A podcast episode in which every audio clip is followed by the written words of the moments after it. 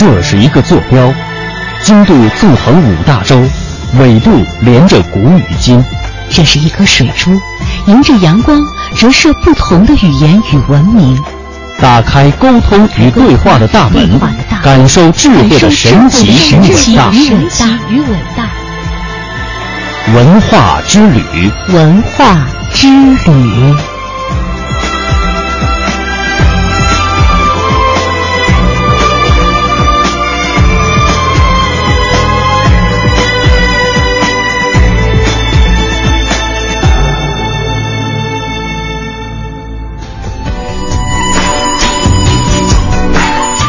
寻文化渊源，感受文化魅力。各位听众朋友，欢迎大家如约而至，来到中央人民广播电台香港之声数码广播三十二台的文化之旅节目。各位好，我是文燕。各位好，我是小东。也为大家介绍一下我们节目的播出安排。每天中午的十二点到十三点是我们节目的直播和首播时间。那到了每天晚上的二十一点到二十二点是文化之旅节目的重播时间。也欢迎大家呢在自己合适的时间来收听我们的节目。首先进入到我们今天的。城市文化记忆，古老的城市演绎民俗，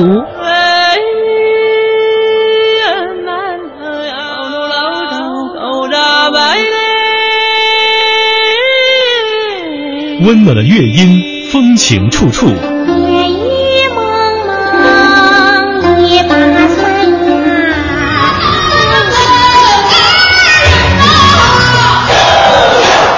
开放的城市，美轮美奂。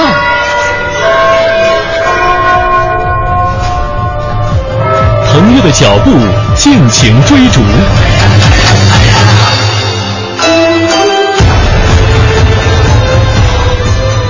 中央人民广播电台香港之声，文化之旅，城市文化记忆。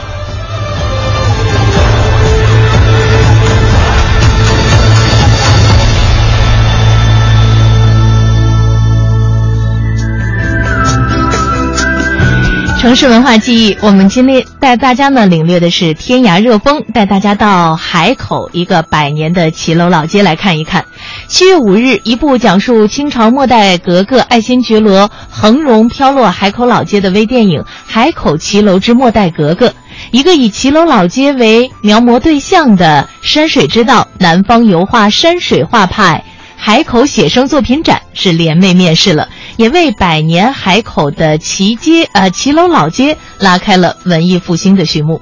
海口的骑楼老街呢，是海口城市的发源地，由在二十世纪二三十年代闯南洋的海南人，依托着南洋的思潮、风气、人力以及物质资源回乡后建成。在德胜沙路、中山路、博爱路、新华路等街区，骑楼建筑总体呈现出欧陆古典建筑风格。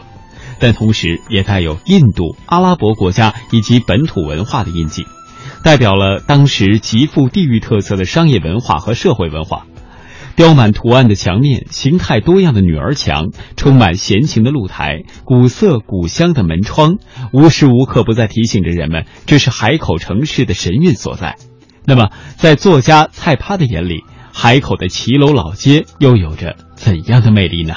海口骑楼它的文化价值啊，它的历史价值，它不局限于海南，我觉得它应该是属于整个中国的。因为在零二零零九年，呃，首届中国历史文明节评选的时候，海口骑楼老街它入选了首届中国十大历史文化名街，而且它的地理位置正好是处于中国南中国的最南的一块一一一个省份嘛。那个那个在骑楼，因为全国有很多骑楼，包括广州骑楼，规模也很大。但广州骑楼还有五五州的，还有汕头、福州都有，但是唯独海口骑楼老街被评为全国历史文化名街。我这里面的历史生意真的不可估量，我我我就我我我是这么认为哈。海南就因为一西今天相对这么繁还保留了这么完整的一个历史文化街区，所以海口骑楼老街。以它的建筑的特色，还有它保存完好，还有它的很独特的人文内涵，嗯，他的资料是很详实的，就是很比较比比较相对比较比较完整的，所以他获得这个桂冠，我觉得是当之无愧的。跟北京国子监、跟那个西藏八廓街、跟皮尤古城就这么一样一些呃那个听着知名的这样的一些历史古迹哈，并列是首届历史文化名街，这个真的太不容易了。海口市骑楼办常务副主任赵爱华介绍说，改造前的骑楼老街呀，早已经不复当年的风采，建筑多危房，业态渐单调，交通拥堵，居民生活质量差。二零零七年起，海口市政府着手骑楼老街的系统保护和修缮。二零零九年，因其唯一性和独特性，海口骑楼老街荣获了刚才蔡趴也介绍了首批十大中国历史文化名街的称号。那么，在骑楼老街的发展过程当中，都有哪些历史节点呢？蔡趴也给我们做了介绍。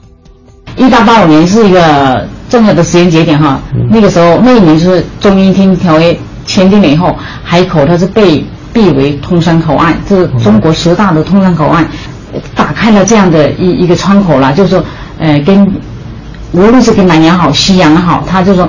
整个，他就参与了整个世界的一个经济大潮里面去了。嗯，然后那个就是海口历史上呢有个发展的一个时机啊，就是一九二四年的时候，他迎来了一个一个一个大规模的那个扩大开发，就是那年就是，呃，粤军独立旅旅长，也是我们经常说的什么军阀邓本一，他就二四年就把那个旧城墙啊，就是明洪武年间就海口的旧旧城。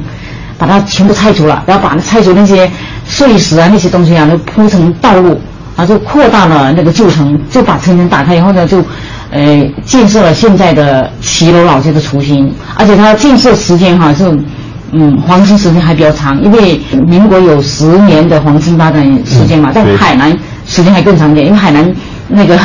那个平安一日嘛，当年就是内内地在混战的时候，海南相对比较安静。一九二四年那年开始撤城墙的时候，很多海海华侨都带回了自己资金。这个时候，海南的华侨已经有了很多的积累了。然后他有很多的优惠政策，一直到日本人入侵海南之前，一九三九年二月份，那海南海口有十几年的黄金发展时期。所以，而且呢，就二四年到二六年期间是。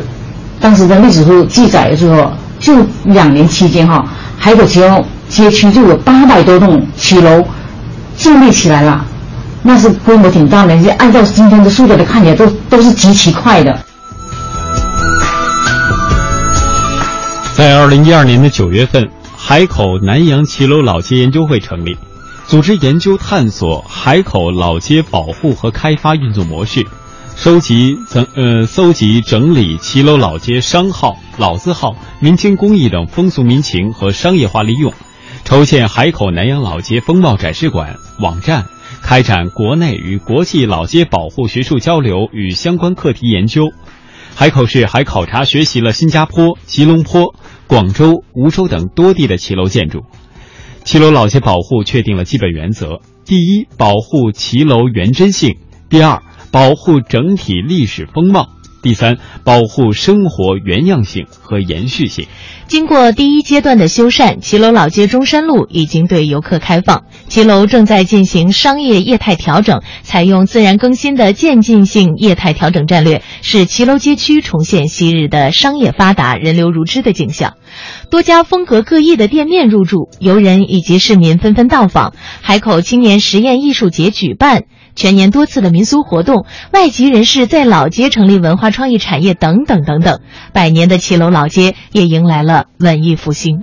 一条街上住着人，对于一条街上的文化挖掘，很大程度上是在寻找人的故事。蔡趴就深入到了这条骑楼老街当中，与老人们交谈，了解老街历史。蔡趴希望能够通过寻找那些有故事的老人，用他们的回忆来勾勒曾经的老街。他的调查采访从中山路十五号开始，这是一栋南洋风格的骑楼，白色的雕花还未落尽。面对着曾经繁忙的港口海淀西，门外一个小小的牌子上写着“大亚旅店”。大亚旅店的所有者是琼海籍的华侨王先树，他的父亲是著名的新加坡华侨王少京，在新加坡有一条少京街，就是以他的名字命名的。上个世纪三十年代，王先树在海口创办了经营各色棉布的裕大商行和位于中山路十五号的大亚旅店。裕大商行可以说是当时海口的一个时尚窗口，因为啊，它不光经营布料，还给海口当地人量身定做一些时髦的衣服，所以他们无论是布料还是衣服的款式，都是当时海口最时兴的。裕大商行也成了海口女人心目当中最向往的地方了。大亚旅店所在的中山路是整个老城区中历史风貌保存最完好的一条骑楼老街。这条仅仅长两百零七米的街道，曾经是重要的商业中心，在民间留下了一铺养三代的说法。当然，也还有很多其他的故事，都浓缩在了这条老街当中。需要的是有心人的探索与记录。蔡趴也讲述了自己采访这些老人的经历。你要做一个城市的历史的话啊，它是所有的历史，除了在那个资料里面，在故纸堆里面寻找，我们还有寻找活口，就就是一些活的人。那些活的人一般都是上了年纪的人，就跟着骑楼一起长长大，一起一起衰落，然后一起又又这样子，重新又又又过上新日新生活的这一批人。所以我从骑楼老街里面找的都都都找一些。哎，风烛残年的一些老人嘛，所以我觉得他们的个人命运和家族命运，他们那种起起落落，是很让我感慨万千的。而且我经常觉得，我就觉得个人在历史的那个很多大历史背景里面，真的是有些时候真的无能为力。嗯。但呢，他们生命力也是很顽强的，就是说能够活到今天的人，能够给我讲述他们的故事的人，他们家族的人，真的我很很令我钦佩，也令我。啊，有些时候确实很同情。我觉得作为一个采访者，就说我的感同身受啊很重要。就你的诚恳、你的真心，还有你的那种锲而不舍的那种精神，我觉得很重要。我很想探寻，我很想知道历史的真相。跟他们接触的过程中，他们传递给我的信息是很不一样的，所以我很想知道到底发生了什么事。然后我作为一个晚辈，然后他们是历史老老人，我跟他一样，我很想。很想知道到底发生了什么。他们是经历者，但他们有些时候也迷糊，到底是怎么回事？就有些事情哈，为什么会这样？为什么会这样发生？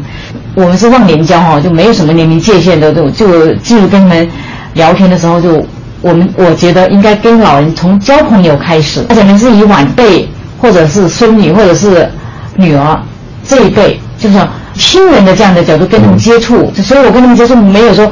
他们没有把我当成一个记者，我也没有把他们当成是我的采访对象，硬邦邦的就，呃，有个什么问题我就首先就介入，没有，首先倾听，我听他们讲，拉家常那样就把家里的事情说一说，然后就打开话匣子，然后慢慢慢你就也也就进入状态了，就老人就觉得，哎，跟你聊一次不行，他有时候会三更半夜给你打电话，是啊。我我以前我做这一段采访做的比较投入的时候，就比较集中的时候，经常那个我的手机是二十四小时我机的，然后经常老人有些老人就起得比较早啊，三四点就给你打电话，然后第二天第二天早早可能我六七点钟我就要跟他们聚在一起聚了。看来，对于一条街区的这种记忆啊，不仅仅存在于这个街区的面貌当中，同样呢，也存在于这些老人的记忆当中。所以呢，对于街区整个历史文化的发掘，还是需要我们这个人的力量在其中起作用。当然了，在中国非常广袤的土地上，不仅仅有着像这海口骑楼老街这样的老街，可能还会有其他的一些非常有特点的，然后也很有历史的这样一些街区。也希望呢，都能够在。我们的城市发展当中一直得以保存和发展。当我们走出国门，当我们走入世界，世界是什么样子的？让我们去欧洲文化之都徜徉一日，随后去巴赫诞生世界名曲的咖啡馆小坐。让我们去法兰西翻翻葡萄酒圣经，再去维也纳金色大厅感受它的辉煌与伟大。当我们用东方的眼睛打量世界，世界是这样的。聆听中国与世界。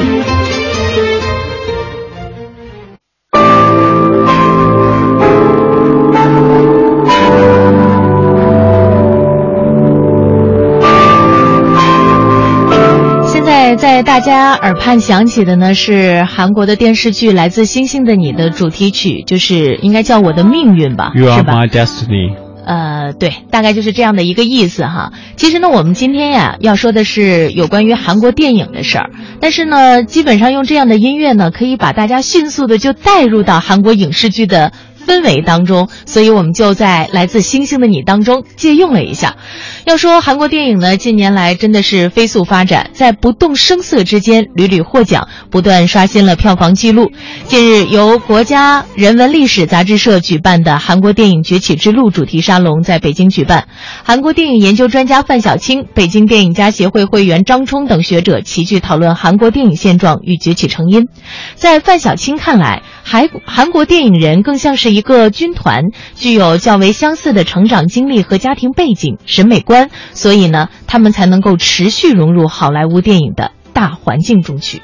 那么，韩国电影的票房崛起，则始于导演姜帝奎的《生死蝶变》。这一部电影打败了当年的横扫世界的泰坦尼克号，成为韩国本土电影的转折点。此后，其市场份额逐渐超越进口片，成为少数能在本土市场和好莱坞抗衡的国家之一。根据该活动主办方提供的数据可见，随着《辩护人》观影人数突破千万大关，到目前为止，已经有九部韩国本土电影跨过这一门槛。这九部电影分别是《石尾岛》《太极旗飘扬》《王的男人》《汉江怪物》《海云台》《夺宝联盟》《双面君王》《七号房间的礼物》《辩护人》。其中，《石尾岛》和《太极旗飘扬》开启了韩国电影史上此前不可想象的千万观众时代。哎，我想问一下小东，在这九部韩国电影当中，你都看过吗？或者是说看过其中的哪些？呃，除了《七号房间的礼物》和《辩护人》，剩下我都看过。哦，那这些电影给你的感觉是什么样？呃，我觉得我最近看的这一部哈是，应该是《夺宝联盟》，这是这些电影里边我现在记忆最新鲜的一部，因为它是韩国和我们呃中国香港合拍的一部片子，里边包括了我们。非常喜欢的韩国演员，也包括了属于我们自己的演员，包括任达华在里面有非常精彩的演出。而且说韩国电影和华语电影现在有着非常大的这种，呃文化上的交汇，他们好像孵化出了一种全新的。属于新时代的电影的东西，嗯，这可能也是现在全球文化融合下的一个发展方向或者变化的趋势。让我看过之后，不仅觉得哎电影不错，很好看，节奏紧张，拍摄的画面比较奇美。而且它里边包含了曾经我所看到的、我记忆当中的所有香港电影的元素，嗯，甚至包含了整个华语电影的很多很多元素。也就是说，其实韩国电影也在不断的借鉴其他国家的这个电影当中比较成功的运作部分，哈。所以呢，我觉得可能对于某一个国家的电影，如果它是能够有一个好的发展，我觉得它一定不是在孤立的走着自己的路，它肯定是有了一个比较开放的一个胸怀和眼光，也在吸取着别人的这种成功的。做法，所以呢，在今天的节目当中，我们来说一下韩国电影，也是为了给华语电影当中，呃，提供一些新鲜的或者是独特的思考思路，可以让我们的华语电影呢也更加的向前发展。说起来，从二零零三年到今天十多年的这个历史过去，从韩国特色大片到与国际接轨的视觉大片，从战争、灾难等固定题材到喜剧、现实剧、历史剧的多元化题材，这九部电影不仅见证了韩国电影和社会的。发展更展现了观众们口味的和兴趣的一个转变。那么刚才我们介绍的就是中国电影家协会的会员张冲就说了，这样呢也可以发现韩国电影在吸收外来大片的优势上存有一个完全本土化的过程。嗯，的确是这样。我还记得前不久参加了一个相应的会议，当时与会的包括了香港、台湾，还有我们内地的知名电影人。当时大家在讨论的时候，就说韩国电影它的转移文化或者它移植嫁接的文化非常的强，嗯，它会把许多电影的文化包容到自己的电影当中。但是也有一些学者提出呢，说在韩国电影当中很少能够看到真正属于韩国自己的文化元素。它往往都是在嫁接之后产生了新品或者产生了新的包容，而让我们所能感觉到的只是现在它所形成的这样一种模式化、固定化的态势，而少了属于那种对于文化历史的探究。这一点在我们华语电影，特别是在香港或者在内地，甚至在台湾这种，呃小范围的电影当中，都能够找到很好的它的根基之源。但是在韩国电影，好像这种根基并不如我不如我们强大，所以也给我们很多现在制作电影的人。或者电影的从业者带来一些思考，就是你怎么样既能够抓住你的根基，让你的电影出现了一些。比如你的风格化、类型化，甚至于说你的文化本土的体现，同时又能迎合这种时尚的潮流，又做到这种小清新。比如我们很多人在看韩国电影的时候，有看他古装片的，有看他现代都市片的，有看喜剧，有看悲剧的，都会觉得很容易的融入进去。为什么？是他更多的把那种城市化的氛围，把他那种生活化的气息，转移到你的这种视觉体验当中。我们很多人都说，你在看电影的时候，就好像在做梦一样。但是这种梦让你做的很真实，这也是我们现在很多人到了一个电影院去之后，觉得哎这部电影好，这部电影不好，为什么？就是它能不能和你的思想产生共鸣，进而对你产生一种思想上的进化与交流。所以有一个电影的。这个制片机构叫梦工厂嘛，是吧？呃，就是因为电影啊，的确会在一个较短的时间当中，在一个相对来说比较封闭的空间里边，让你可以在某一个场景当中进行徜徉。所以呢，这个电影啊和电视剧带给我们的感受是完全不一样的。因为电影你在看的时候一定要聚精会神，是吧？而电视剧呢，你有可能是把它，比方说你正在干着一些别对干着一些别的 什么事情，然后同时呢有一耳朵没一耳朵的在收看或者收听。的的这个电视剧哈，同为亚洲国家，中国和韩国电影市场有很多的相似之处。韩国电影的高歌猛进也受到了中国电影研究者的关注，认为呢有可资借鉴的地方。范小青以金基德的电影为例，说明了韩国电影的一些特点。他认为呢，金基德的电影多凭借直觉拍摄，不仅自己做小众、独立、具有原始审美观的电影，还影响到了一批人。有句话说，商业电影是生产线，艺术电影是研发部门，只有这样，你才能够永远保。保持这条线源源不断的受众。嗯，范小青还说了，说在艺术表达、大众趣味上呢，均做到吸引人，这就是目前韩国电影非常大的生命力和优势所在，能将很小的一件事情拍得十分细致。那韩国呢，是从一九八八年开放市场的好莱坞配额，一九九二年的时候，当时韩国本土片占有率降低到最低点，随后呢是一路攀升，越发达的市场，人们。呃呃，人们的需求呢，往往也更多元化。但直到后来姜帝奎的那部导呃那部片子《生死蝶变》出现之后，可能才真正改变了人们对于好莱坞电影。和当时韩国人对于韩国电影的一种看法。其实呢，这个夏天当中，我们看到了《变形金刚四》是全球啊席卷了很大的一个票房啊，然后有很多的有识之士就开始出来呼吁，呼吁我们的观众是不是可以更多的关注中国的华语电影。但是我想说的，可能就是对于人们的收看兴趣来说。更加本土化，或者是更加符合自己文化心理的，才是更最后能够抓住观众的这个视线和票房的。呃，美国大片可能在一定程度上会让大家觉得看起来很过瘾，但是最终你会选择的可能还是中国的本土电影。嗯，其实我觉得这几年中国的本土电影也发展的很快。票房也非常的不错，比方说这个《分手大师》现在四亿多，呃，跟应该是跟变形金刚同档期啊，这是压力很大的，能够取得这样的票房收入已经相当不错了。当时还有另外一部嘛，《沉睡魔咒》也是好莱坞的大片，但是据说好像《分手大师》现在的口碑不是特别好，但主要原因也是强调它的故事性，就好像这次很多人对于《变形金刚四》觉得。不太满意，也是因为它的故事性较弱。嗯，但是《分手大师》，因为我是看过导演剪辑版的，我在看那一版的时候，首先时长是真的很长，但是故事性会更强。所以有的时候你看电影。一方面，我们真的是为图一乐，或者为受一个感官刺激，但是故事性更合理，恐怕也是很多观影人的一些心理的潜在要求。嗯，是的，呃，这个范小青啊介绍说，韩国电影啊比较注重学历和人脉，同时韩国电影教育很发达，他们的好导演大致百分之四十是出自电影专业，百分之六十来自大学的人文系、国语系等科目，原创率更是高达百分之六十，这是他们最具活力的地方。范小青说，我们要取经的地方很多，无论。是从民间产业还是官方各类扶持政策来说，都是如此，包括了基金的配置，还有高度产业化等等这样一些内容。嗯，呃，范晓青他还分析啊，说韩国大明星与大导演为了压缩总的制作成本呢，在其中索取的份额很少，但是总会加上票房的分红，这样就既培养了明星们的承担感，也能让他们赚到更多的钱。所以这些可能也是目前，特别是华语电影人应该值得借鉴的地方。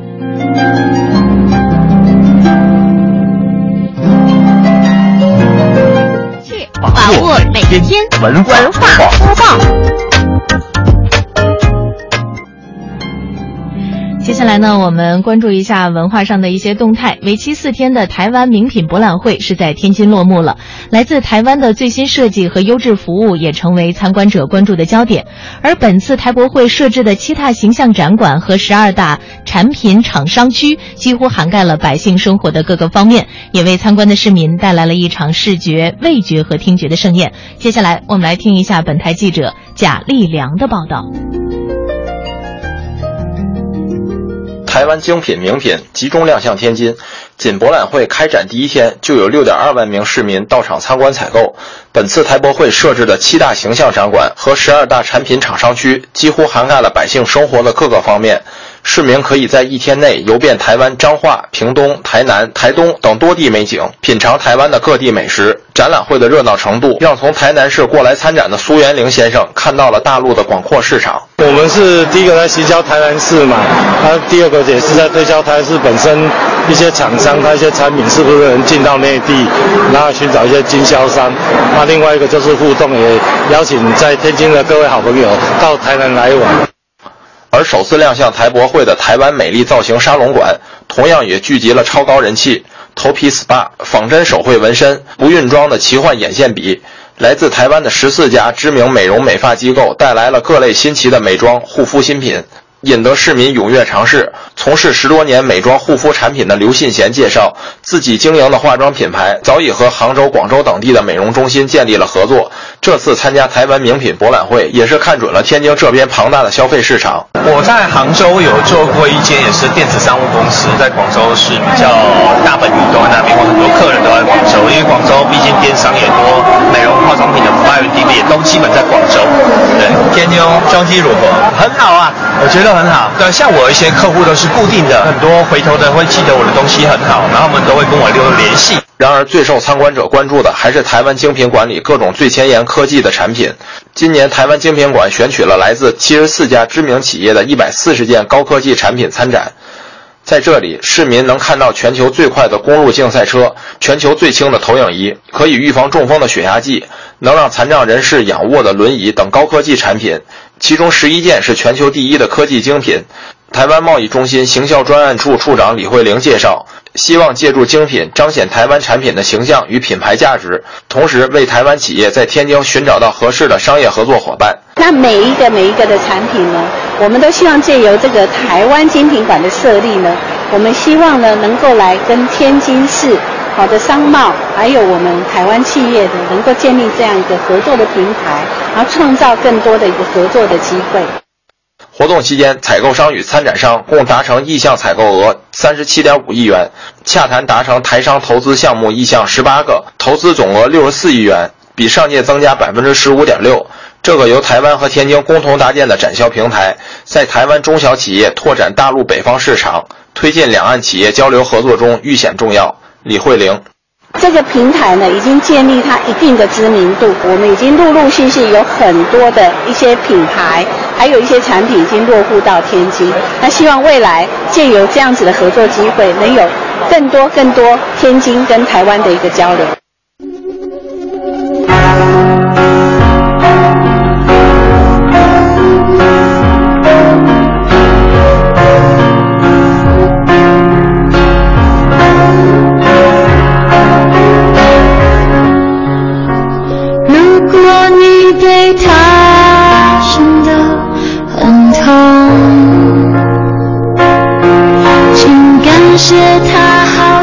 折磨如果你对他感到愧疚请感谢他慷慨泪流。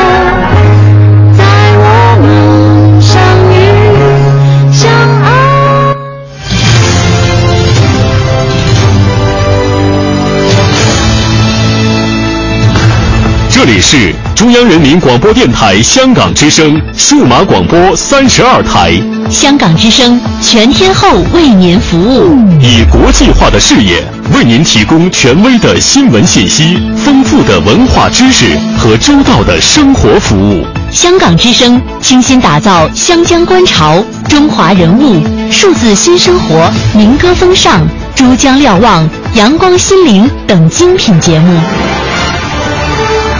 评说新闻中的道理，论述事实中的缘由。香港之声新闻节目，纵览全球资讯，平息焦点话题。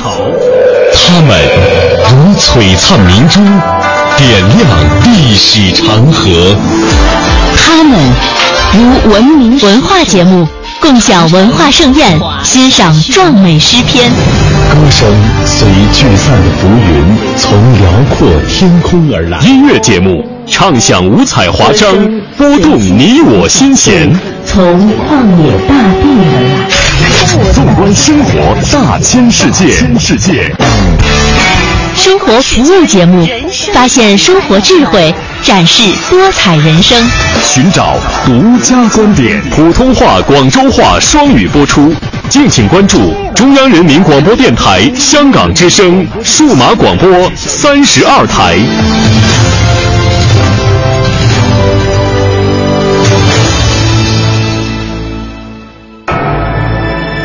这是一个坐标，经度纵横五大洲，纬度连着古与今。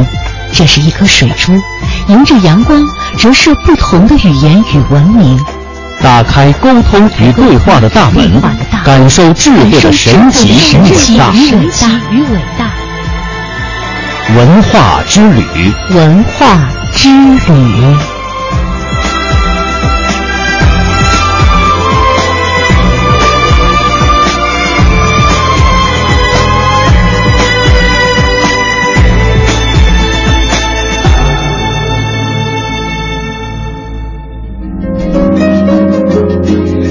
大家继续锁定收听中央人民广播电台香港之声数码广播三十二台的文化之旅节目。各位好，我是文艳。各位好，我是小东。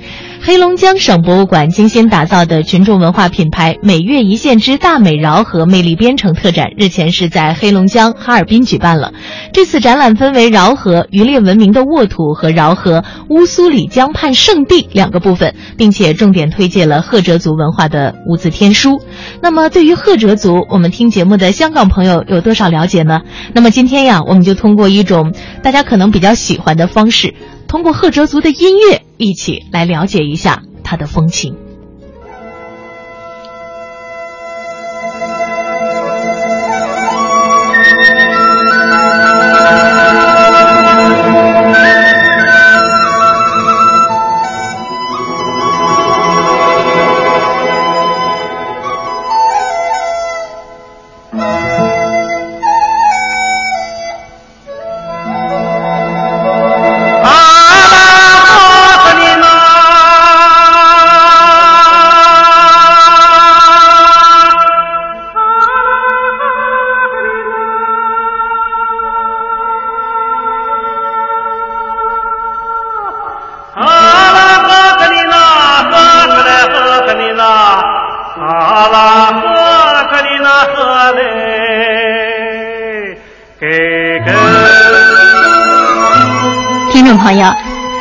这个具有浓郁的赫哲族音乐风格的音调，把我们的感觉全方位地带向了冰封千里、雪飘万里的北国疆土。乌苏里江水长又长，蓝蓝的江水起波澜。赫哲人撒开千张网，船儿满江，鱼满仓。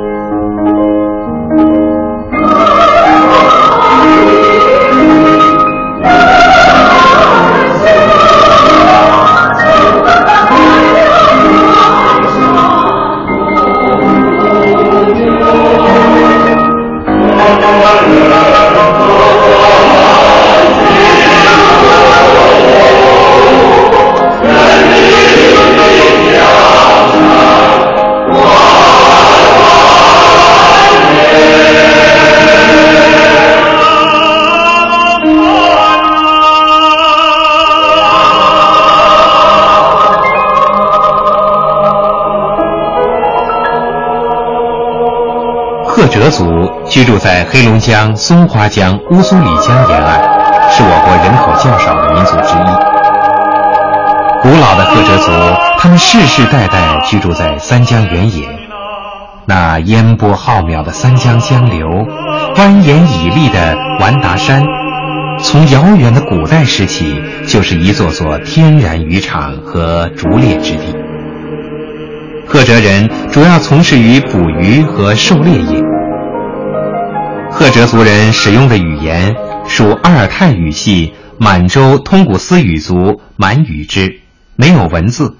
目前，大多数人使用汉语文。听众朋友，俗话说“靠山吃山，靠水吃水”。赫哲人居住的地方流传着这样一句话：“棒打獐子，瓢舀鱼，野雉飞到饭锅里。”由此可见，黑龙江、松花江、乌苏里江及其沿岸的资源丰富，物产种类繁多。三江中稠密的各种鱼类养活了赫哲人。这里有闻名国内外的大马哈鱼，还有一尾就有近一千斤重的大黄鱼。出产最多的有鲤鱼、鲶鱼、鲫鱼、鲩鱼、白鱼、房鱼、杆条鱼和鸭嘴鱼等，还有一些名贵的鱼类，像鳌花鱼、边花鱼、季花鱼和折罗鱼、发罗鱼、雅罗鱼、铜罗鱼和胡罗鱼等。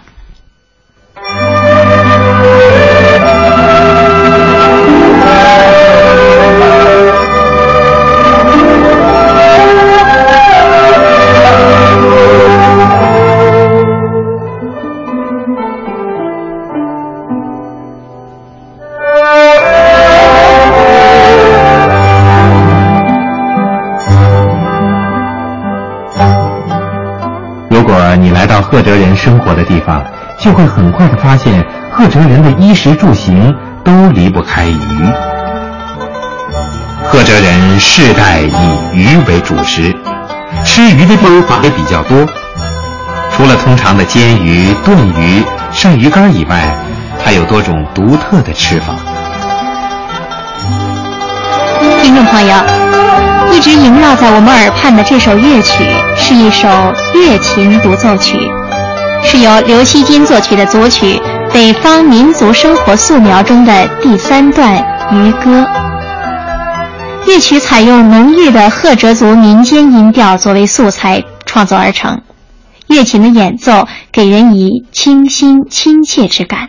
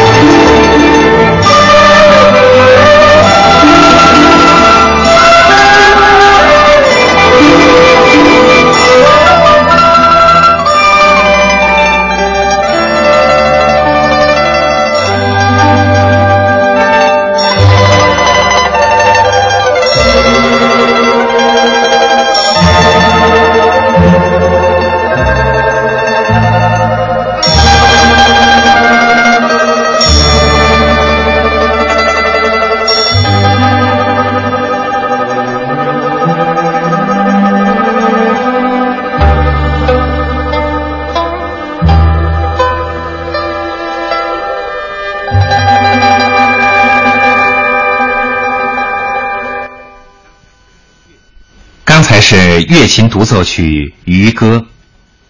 听众朋友，现在是一方水土一方情民族风情与音乐专栏节目时间。现在呢，播送的是赫哲族风情与音乐，欢迎您继续收听。在赫哲人居住的地方，至今仍然环绕着茂密的森林，生长着四季常青的针叶松和其他一些耐寒的树种。像樟子松能够生长木耳和猴头蘑的座树，以及落叶杨树、柳树和榆、桦、椴等树木。此外呢，还有种类繁多的灌木和丰富的金、铁、煤、石油等矿藏。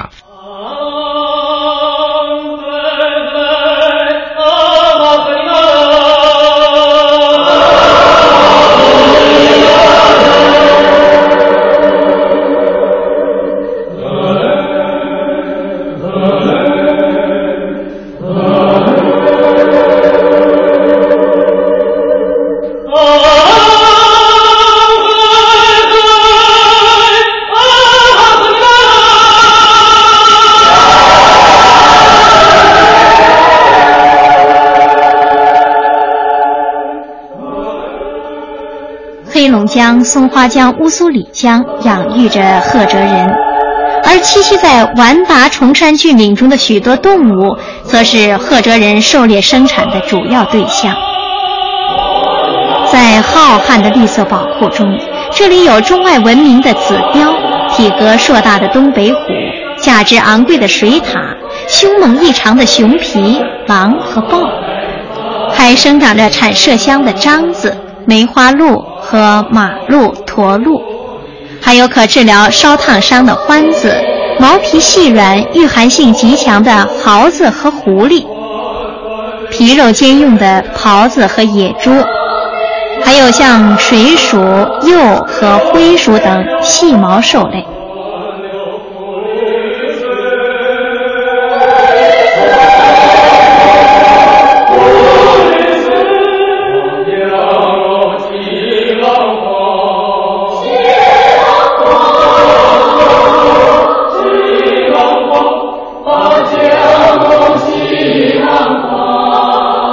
刚刚谈到的各种动物。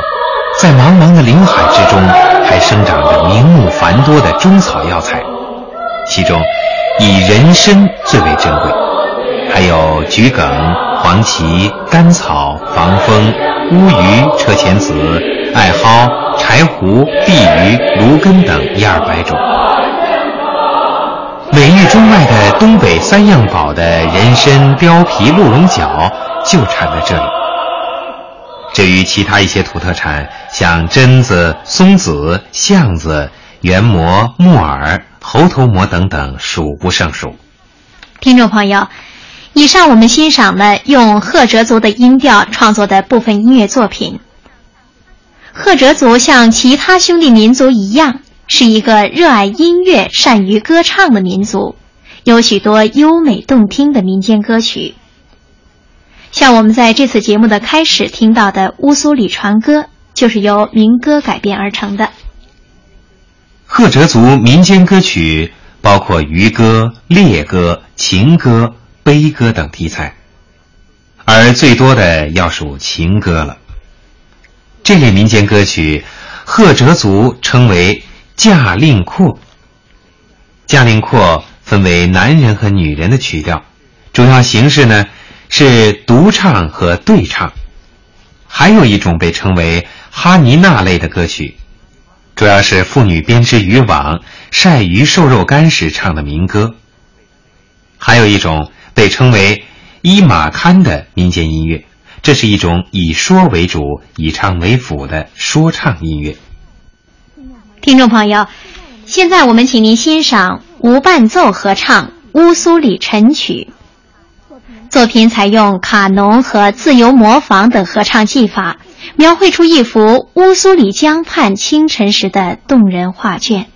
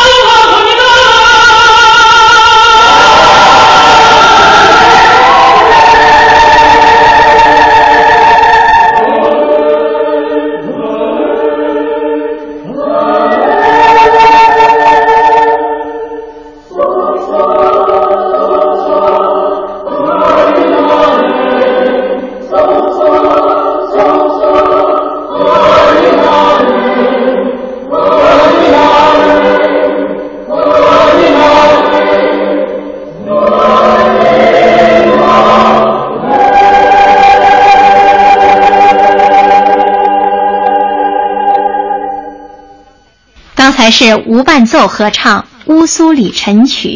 听众朋友，赫哲族古代流传下来的乐器有空木函给和口弦琴，其中呢，空木函给已经失传了。那么口弦琴是用铁丝折成外壳，中间呢有一个钢片，含在口里吹奏。听众朋友，下面请听一首民乐合奏《三江弄潮》，由孟庆彪、隋立军作曲。乐曲充分运用了各种民族乐器的性能和表现力，描绘了三江口澎湃的浪潮、瑰丽的风光，歌唱了赫哲人甜美温馨的幸福生活。在这个乐曲当中呢，我们今天的文化之旅也要和大家说一声再会了。我们介绍了赫哲族的音乐和风情，如果要是大家有机会的话，倒不妨去看一看。嗯。呃，以上就是本期文化之旅的全部内容。我们下期节目再会，再见。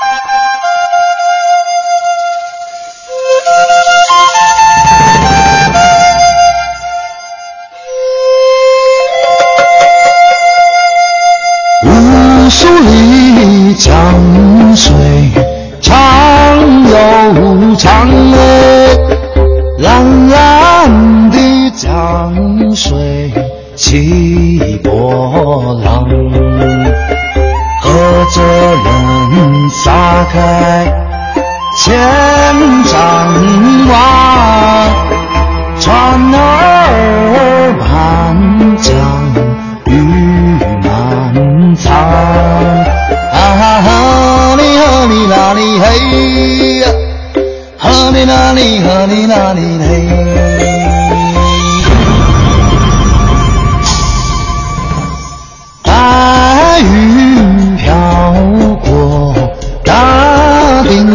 丁子山，金色的阳光照船帆。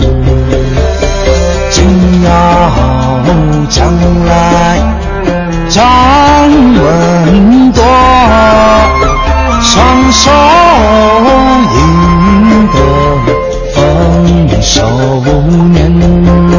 啊啦呵哩呵哩啦哩嘿